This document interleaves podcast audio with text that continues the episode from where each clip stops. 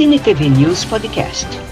Cinema, televisão, dublagem, quadrinhos e muito mais. Você encontra aqui com Carlos Amorim. Você agora vai conferir um papo exclusivo com o saudoso criador Valcir Monteiro, só aqui no podcast do Cine TV News Virtual. Vem nessa!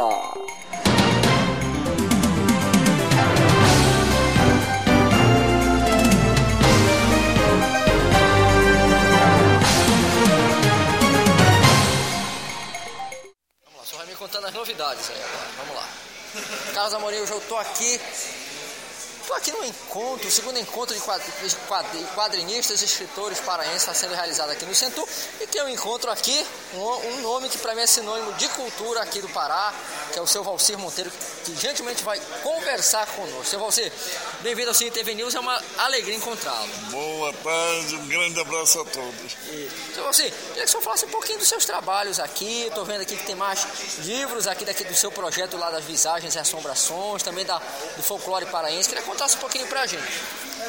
Bom, a gente continua com esse objetivo, essa missão que tomamos de divulgar a cultura paraense através das suas lendas e mitos, que é um dos traços mais interessantes da cultura amazônica. É?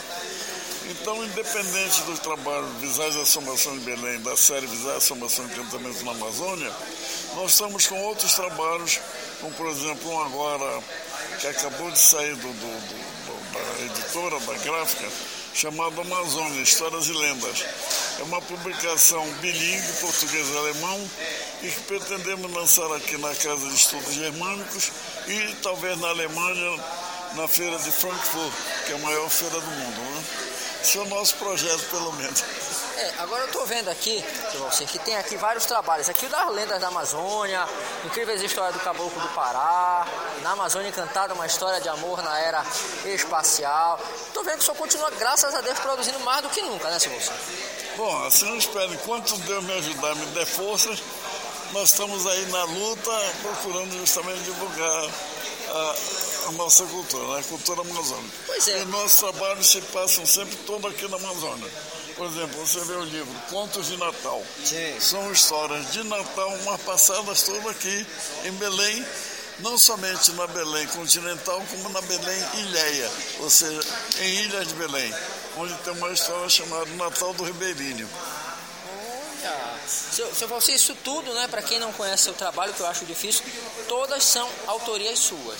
Sim, sendo que a parte de lendas e mitos, ou seja, essas histórias de Boto, Cobra Grande, Matilda Pereira, Lobisomem, Iara, enfim, as lendas, os, os duendes das selvas e das águas, é, não tem nada inventado por mim, Sim. nem criado por mim. É tudo produto de pesquisa que eu só faço adaptar o meu estilo de narrar. Sim. Agora, seu Valcir, é curioso, para quem não conhece, eu acho sempre interessante registrar isso, é que tudo começou na província do Pará e eu estou fazendo pesquisa por lá. É interessante isso. Exatamente, em 1972. Eita, mas é mais, é mais novo que um ano só. pois é, e durante esse tempo, o nosso trabalho é percorrer um longo, longo percurso, na verdade, né? porque independente de ser usado em, em, salas de aula, quer em colégios, quer em universidades, em oito cursos diferentes pelo menos, ele tem sido objeto de interesse de, de atores, porque tem sido representado em teatro, em cinema, e também já foi objeto de tema de cinco escolas de samba. É. Né? Tem até um documentário né, que tem a seu respeito é, também, né? É, de modo que foi uma diversidade assim, de produção em cima do nosso trabalho que nós jamais sonhamos ou esperamos que isso acontecesse. Né? Só temos a agradecer a Deus por essa grande divulgação. E as escolas, hoje eu perdi o número de escolas que adotam nossos trabalhos, como das universidades também, né? Agora, seu Valci, só para a gente poder finalizar aqui, é, como é que faz para achar o seu trabalho, a, adquirir o seu trabalho, como é que faz? Olha, no momento algumas livrarias em Belém estão fechando, aliás, é um fenômeno nacional, né? Que é a Livraria Cultura, que é uma, uma das maiores livrarias do, do, do continente, está fechando, assim como a editora Saraiva, né? Saraiva, é verdade. É, de modo que aqui em Belém está acontecendo isso também. Então, no momento, a gente está se dispondo aí atrás do eleitor. Eu tenho ido para a Praça da República, como estamos agora neste evento aqui, né? o segundo encontro de quadrinistas e escritores do Pará. Seu Alcir, obrigado pela conversa. Vida longa e sucesso. Quem agradece sou eu, mais uma vez. Boa tarde aos nossos ouvintes. Isso, falei com o Valcir vão ter aqui no segundo encontro de quadrinistas e escritores paraenses aqui no Centro. Fica aí com a gente. Só tem, só tem a gente, só tem a gente aqui. Não tem mais ninguém, só tem a gente.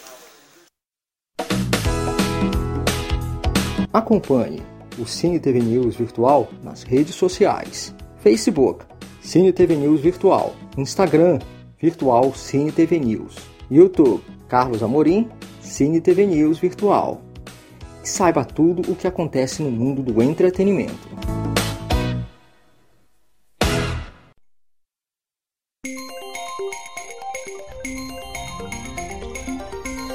Muito obrigada por acompanhar este podcast do Cine TV News Virtual.